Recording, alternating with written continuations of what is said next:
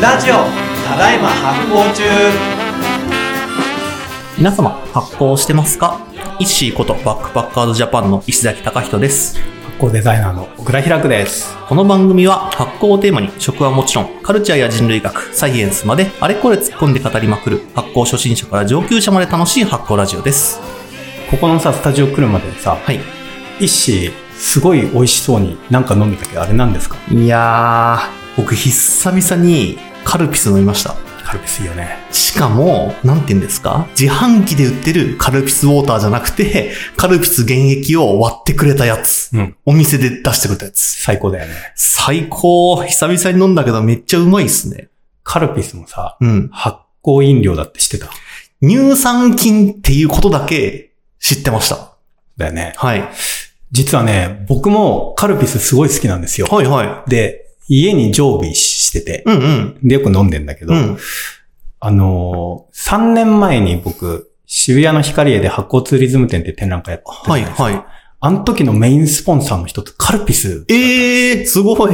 カルピスさんありがとうございます。で、そうまあ、なんか僕の、僕がカルピス好きなことを知知ってか知らず か、あの、えっと、その時協賛してくれたんだけど、はいはい。で、その時にさ、あの、念願のさ、誘ってもらってさ、カルピスの工場行ったのうよ。わ、すごい。はいよくないはいはい。で、ちょっと、あの、えーいろいろ、普段あの、カルピスのウェブサイトとかはでは、あの、言えないような超ディープなことをい。、えー。あ、言えないっていうのはコンプラ上っていうよりは、はいマニアックすぎて多分言っても意味わかんないみたいなはいこはいとを、はい。ねほりはほり聞いてきたんはいはいはいはでい。すね。うんうん。なんで、せっかくなんで、ちょっと、今回は、え特別会で、えカルピスのお話してマいいですジか聞けるんだ。はい。カルピスって、マジで何なのかよくわかってないです。そうですよね。じゃあ、あ、はい。やっじゃあちょっと、うんあの、カルピスを紐解いてみましょう、これから。ちたなみに、勝今回は、カルピスさんの協賛ではないので、手に話すだけのね。勝手に話すだけはでいす。はいはい。やったぜ。はい。それでは、はい。カルピスの話をしていきたいと思います。はい。ちょっといろいろメモが あります。あるんだ。はい。過去にね、作ったメモがね、こういう時役に立ちますね。あ、へー。はい。はい。カルピスね、うん。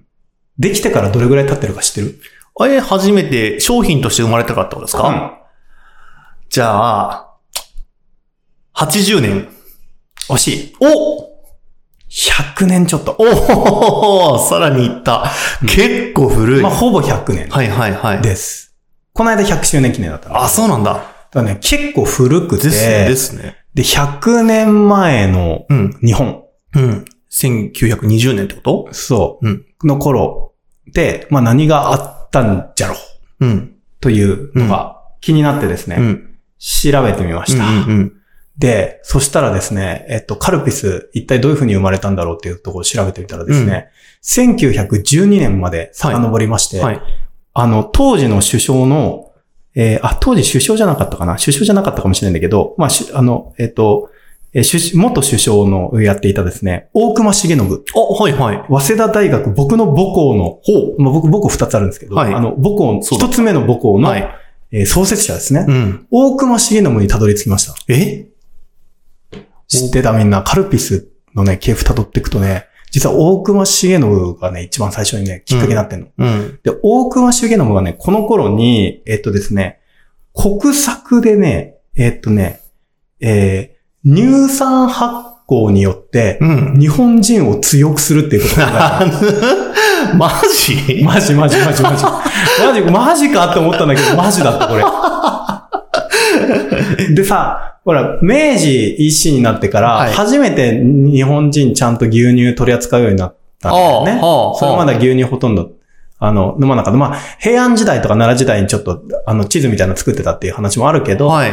あの、基本的にはもう牛乳というものをおほとんど取らなかったと。うん。で、えー畜産の文文化が、まあ、日本に根付いていって、明治以降に。はで、えー当い。然明治牛以、降なんだ。牛乳というものも、うん。えー消費しますと。ういん。う時になっていった時に、あの、大隈重信がね、あの、当時の、えー生物学者、非常に高名な生物学者だった20世紀初頭、うん19世紀後半から20世紀初頭ぐらい、メチニコフっていうね、うんロシア圏うん。の、えー生物学者がいるんだけど、彼がね、ブルガリアヨーグルトにむちゃくちゃハマってってたほの。うほうほう。でまあほう 乳酸菌の研究とか細菌の研究してたところから、はい。ヨーグルトに行き当たって、はい。で、えっ、と、ヨーグルトを食いまくって、は不老長寿説っていうのを出すんだよね。い。え、なになにほ本本メチニコフ。あ、そうレポ理論ートを出して。はいはい。あの、ふ、ヨーグルト、乳酸菌を取り続けると、はい不老長寿になれる、マみジたいかな。よ。本当かみた いな、ことを。やりまくってるな。まあ、まあ長寿のね、はいあの、まあ、要はね、どこから、えーそれが出てきたかっていうところ、はいはいメチニコフはあの、えー人間の免疫システムとか、生命の免疫システムをかなり先駆的に気づいて、うん。研究していた、はい。あー知の巨人だったんだけど、はいはい。で、その中で、まあ、ん乳酸菌、人間に役に立つ乳酸菌というのをうまく取り入れると、まあ、その腸内環境、まあ、免疫システムが、うん。えー非常にと、あの、整ってくるというか、うんあの、いい働きをするようになってくるので、うん寿命が伸びると。おうで、これを拡張させていけば、不老不死に近づけるんじゃないかみたいなことを考えるわけですよ。はい。で、その論文に目をつけた大熊重信がう、ん。日本に紹介します、それを。めうんちうゃくちゃんうん。で、で、なんかあの、日本人も、あの、乳酸発酵、 乳酸、牛乳ヨーグルトみたいな、いはい乳酸菌の発酵を使っはい。て、はい。あの、まあ、富国強兵すべきといはいはいうプランを出すんだよ。はい。本当に。で、そこからですね、えー日本、だ今から100年ちょっとぐらい前に、うん日本で一番最初の乳酸発酵ベンチャーブームがやってきます。うん。で、この頃に、今の、まあ、ヤクルトみたいなの原型になってるような、はいヤクルトそのもんじゃないんだけど、ヤクルト原型になってるような、まあ、要はその、えー牛乳をその乳酸菌で発酵させて、ちょこうちょっと甘酸っぱくしたようなものだったりとか、ヨーグルトだったりとかっていうものが、こう出てくるのね。はい。で、それはもう明確に、あの、社会のプランとして、うん。えー推進されていたという、ほ節がごどうもありますね、これね。はいえーびっくりしましたね、これね。で、で、その、まあだから、ひまあざっくり、えー、メチニコフが、あ、順番で言うとね、えー、19世紀よりから20世紀なんじゃなくて、メチニコフが、うん。えー生命の免疫システムを、えー研究し始めて、うん。乳酸菌キアで、みたいな。乳酸発酵キアで、みたいな話になって、うん。で、ヨーグルトにめっちゃハマる。でね、メチニコフね、えー、えーっとね、いくつまで生きたんだっけちょっと待ってね、ここにメモがありますね。え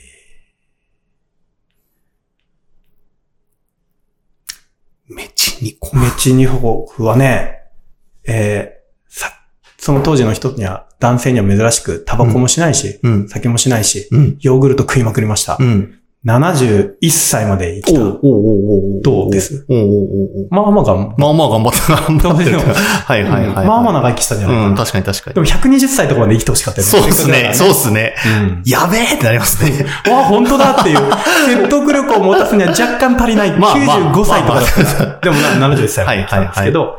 えー、で、まあ当時は、だから、そのうん人間の免疫システムっていうのがよく分かってなかったので、うん結構とんでも扱いもされてたんだけど、あ、そうなんだ。まあ、大熊重信はこれはなんか良い、良いぞということで、はいはいえーまあ取り入れて、日本に紹介し,、うんていくという風になるのね。うん。で、えーで、えっ、と、そこから、まあ、ベンチャー、乳酸発酵ベンチャーみたいなのが出てきいくて、つか。はい。はい。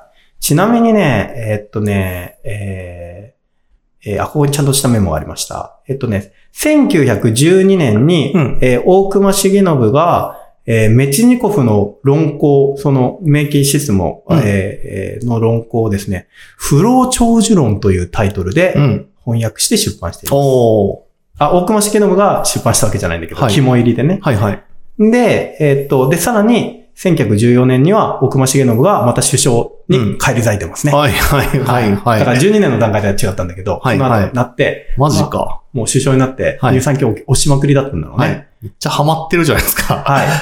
で、うんで、それで乳酸発酵ブームの中の、うん。ちょっと、えー不思議な系統、系譜を辿っているのがカルピスなの。うん、うん、うん、うん。で、えっとね、三島海運さんという起業家がいてですね、はい。彼がですね、モンゴルに行って、ほう。モンゴルの、えー乳酸発酵文化を見つけたっていうのへーはが、いカルピスのルーツです。はい、はい、はい。で、あの、馬の、馬飼ってるじゃんはい、はい、あの、モンゴルの人たち。はい。で馬のお乳を発酵させて、あれなんかありますね、それ。ううん。ん、なんか、馬乳酒とうか、ん。なんか別の言い方でいろいろあるんだけうど、ん。まあ、酒まではそこまでむちゃくちゃ酔っ払うほどはアルコール度数出てないんだけど、うんちょっとドブロク的な、うん。シュワッとして爽やかな。なんか壺みたいに入ってるイメージのそうあそうれだ。そうそうはいはい。そうそうあれ見かけてさ、はいはいあれ見つけてモンゴルで、はい。で、いいなと思うんだよね。ここれ、これに近いの日本でできねえかなほってなって、その技術を学んで、う。うん。えーっと、まあ、なんか、あーえー日本で再現、日本流のやり方で再現していくはいはい。っていうのがカルピスの始まり。えなので、ふるさとはなんとモンゴルー、。そうなのうん。ロマンあるよね。知らなかった。そうなんだ。はいはい。そうそうそう、ロマンあるよね。で、えーっと、ほいで、まあ、日本に帰ってきてう、んさすがに馬の乳はあんまり原料としてないから、あの、お牛の乳を、うん。えー原料にして、うん。えーこの、えーモンゴルで見かけた乳酸発酵っていうのを、なんとかこう、再現しようとほしていくう。いうところで生まれていくんだけど、はいすごい、なんかね、面白いのがカルピスの、うんえっと、もともとだからそういうちょっとお酒みたいなやつだっうたわんけじゃん。。うん。だからうん、乳酸菌だけじゃなくて酵母も関わって発酵していくんだよね。そっかそっかはいはい。だから酵母と乳酸菌のなんか複合発酵みたはいいはいはいはい。な感じなんですはよ。いはい。で、それが、えっと、カルピスに独特の個性を与えている。ほう。です。うんうん。ですねあ。れちょっと製法も、あの、アウトラインだけお話しますと、はい。カルピスってどうやって作るかっていうと、はいまず最初はなんか、あの、牛乳の、フレッシュな牛乳の、うん。あの、生の乳を、あの、要は、紙パックとかで売ってるとこまで加工されてない生のやつを、はい。はいまずはこうゲットしていくわけ。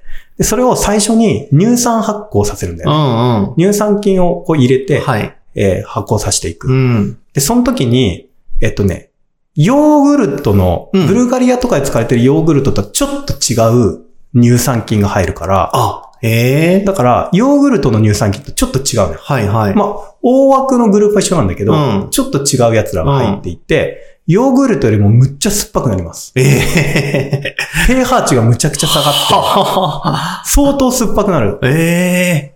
で、えっと、これ僕ちょっと、あの、口にさせてもらったんですけど、すげえ酸っぱい。そうなんだ。すごい酸っぱくて、うん。なんで、えっと、この状態で結構なんつうの、あの、保存性がつくんだよね、まずね。はいすごいはい酸っぱいから。そうでしたね。酸に酸よって性に振るとうん、保存性が高まる。で、次のステップで、うんあの、糖分、砂糖を入れて、はいはいはい。まあ、糖分を入れて、うんえー酵母の発酵をさせるんだよね。ああ、酵母の餌にするんだ。そうそう。だかうらんパンダネとかお酒みたいな、はい。あの感じの発酵をさせて、で、そうすると、なんかこう、ちょっとカルピス独特のあの香り、うんうんうんうん。なんかかぐわしい感じの香りとか、はい味の奥行きとかうんうんうんうん。がついてくると。ほう。で、もちろん、あの、アルコールは、あの、飛ばした飛ばしちゃって。はい。うんそんなに、えっと、で出てないっていうか、まあ、酵母も、えー、なんて言うんだろう。そんなアルコールが出ないタイプの酵母なのうーんで、どっちかというと香りとか、はい。あの、風味とかに影響を与えるようなものをえやっていて、で乳酸と酵母のバトンリレーによって、うん。えーあの形になるんですよ。は。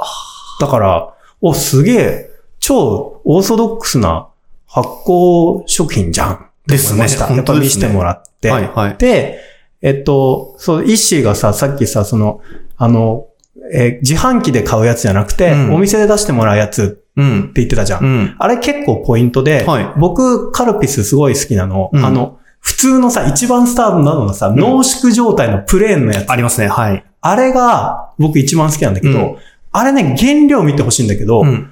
ほとんどね、添加物ないんだよ。えっていうか基本、牛乳と糖分だけ。ええーマジだからすごい、なんか伝統的な日本の発酵食品みたいなのと同じ構造になってるはあはあうん余計なもの使ってなくて、はいはいで。純粋に発酵だけで味わいをつけていて、で、で、それを割って飲んだり、そう、まあ、うんソーダとか水で割って飲むのが一番こうカルピスの元の味わいがわなかるほど。うんてか、ちょっと話それますけど、そういえば原材料に微生物の名前って入んないんですね。る。入んないねこ。麹になって初めて、うんなんか入るとかなだけで、うん。入んないね乳酸菌とか書かれないのか。うん。書いてもいいよね。 ねえ、ね乳酸菌こう。え、ねえ。ああ、いや、そうなんだ。あれ、ち、ちなみに、ヤクルトはどういう風に作られてるんですかヤクルトは、えっ、と、基本的には乳酸発酵なんだよね。うん。ヤクルトも牛乳ですかヤクルトも牛乳のはず。あ、そうなんだ。もともとはう。んで、ヤクルトみたいなやつが、どっちかっていうと王道ってういん。う。はいはいはい。あの、乳酸発酵入れをして乳酸発酵して、まあ、甘酸っぱくしてうん。やるみたいな。で、カルピスが、その由来がちょっとモンゴルから来てるので、うん。だから、系統が違うんだよね。ますたっごいヨーグルト面とか白いはとい違はうのでうん、ちょっと発酵の仕方が他のやつより複雑になっているてっていうのが、すごい面白かったですね。で、で、なんかあの、最初はね、えーだから100年前に売り出された時は、うんうん結構なんか高級飲料として売り出されて、はい瓶1本で、まあ、どれぐらいの価格のレートになるのかな、2000円とかはあ、はあはあはあ、 ?3000 円とか多分それぐらいで、一一瓶で売られていて、ええで、なんかそれをソーダで割ると、とっても爽やかで美味しいですよ、みたいな。はい、はい。ちょっと半分健康食食品、半分品。うんうんうん。えー、嗜好飲料みたいな感じではいはい売はられていたものが、まあ、だんだんだんだん、あのーおなんていうんだ、えっと、民間に浸透していって、うんうん値段も下がっていって、うん今みたいな定番のものになっていくってういんう感じなんだようんうんうんうんうんうんうんうんうんね。うん。関東大震災があったじゃない。はい。あの後とかに、あの、三島かやさん結構社会事業家のとしての顔もあって、はい。あの、関東大震災の後に、えー配給とかしてんじゃないあ、へえ。じゃあ、それで結構広まったみたいなところもあるのだかか。らいいマーケティングだったんじゃないかなっていうふうに思います。いいよね。だからなんかその、だから、カルピスって結構バックグラウンド調べれば調べるほど押せる。確かに好きになってい く。そうなんだよね。で、えっ、と、まあ、もともとだから、どうして、えーその、おおモンゴルってそ、そういうのが飲まれていくの、カルピスの原型になったものがのうん飲まれてたのかっていうことを調べていくと、やっぱり野菜がそんなに取れないから、はあはあはあはだから、その、ビタミンとかをこのカルピスみたいなやつで摂取していったのでうーん、健康維持のために本当に必要だったらしいんあ。だよね。へえ。だからそういうところから来ているので、だからまあカルピスって今僕ら普通に清涼飲料水として飲んでるんだけうど、んうん最初は結構なんか健康飲料みたいなはい感じの。はい。ものだったし、この乳酸発酵っていうもの自体がそもそも国策として日本人を強くするみたいな。すげえ。ものはね、お面白いですよね。めちゃくちゃ面白い。そうなんです。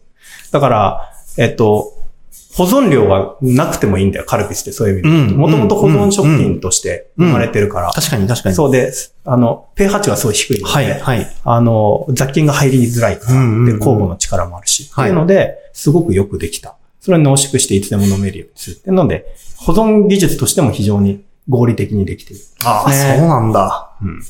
で、あのーで、さらにね、あの、面白いのがね、その、えっと、こう工場見学とかに行くと、そういうのも見れるんだけど、うんあの、カルピスって、うん。なんて言うんだろう。その、おそらくはその三島三島海軍さんの時代に、あの、編み出された製法の菌を、うん。自分たちでずっと取っといてんの。ええ。で、しかも、分離できないんで、その乳酸菌と酵母が一緒に働いてるからあ、。はあ、はだからそれがちゃんぽんになった状態のやつを、なんかずっとため、なんかこう、キープしておいてあ。へえ。死なないようにはい、はい。育て続けてる。はい、はい、はい、はい。だから秘伝のつつそうけいだうれみこたいとな。だ。それがカルピスの味作ってんだ。うんだから他では真似できないようなものにもうなってるわけですそうそうそうね。そうだからそれはやっぱカルピスの財産というか、かそのいくつかの菌がこう、ちゃんぽんになった状態で、届いてあって、えで、しかもなんかあの、なんか核戦争とか地震とかえで、はい。それがなくなったら困るから、分散ミラーリングやがしてばい、るや。ばい。やばい。うんだから菌イコール財産。はい、はい、はい、はい。コカ・コーラのレシピみたいな話だ。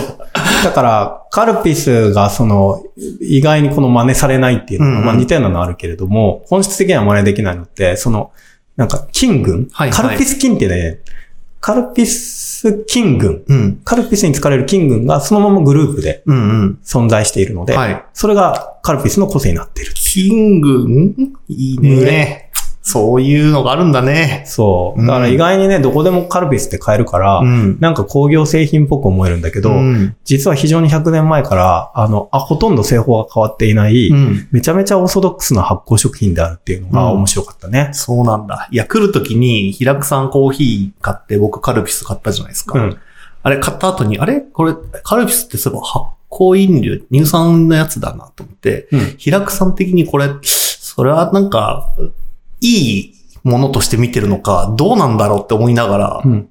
飲んでたんですけど、うん平久さんも押せる。あ、もう大好きです。 ああ、よかった。ちょっと発酵デパートメントでも、取り扱いたいので、うん。カルピスの人聞いてたら、ちょっと僕も一報くださ い。いつでも置く準備はできてるので。うん。いや、マジででも久々に飲んだけどめちゃくちゃ美味しかったな。うんいやいや、よかった。今日飲んで。ね、実こんなは話聞けるとはすぐ身近にあるものも、うんあの結構奥深い発酵食なんだよっていうことの確かにいい一つのとってもいい例なんじゃないですかね。うん多分ですねうんうんうんしかも歴史100年あるからね。確かに、それも、それもすごい。もうだんだんだん伝統食品の域に入ってき てはい、はい確かに確かに。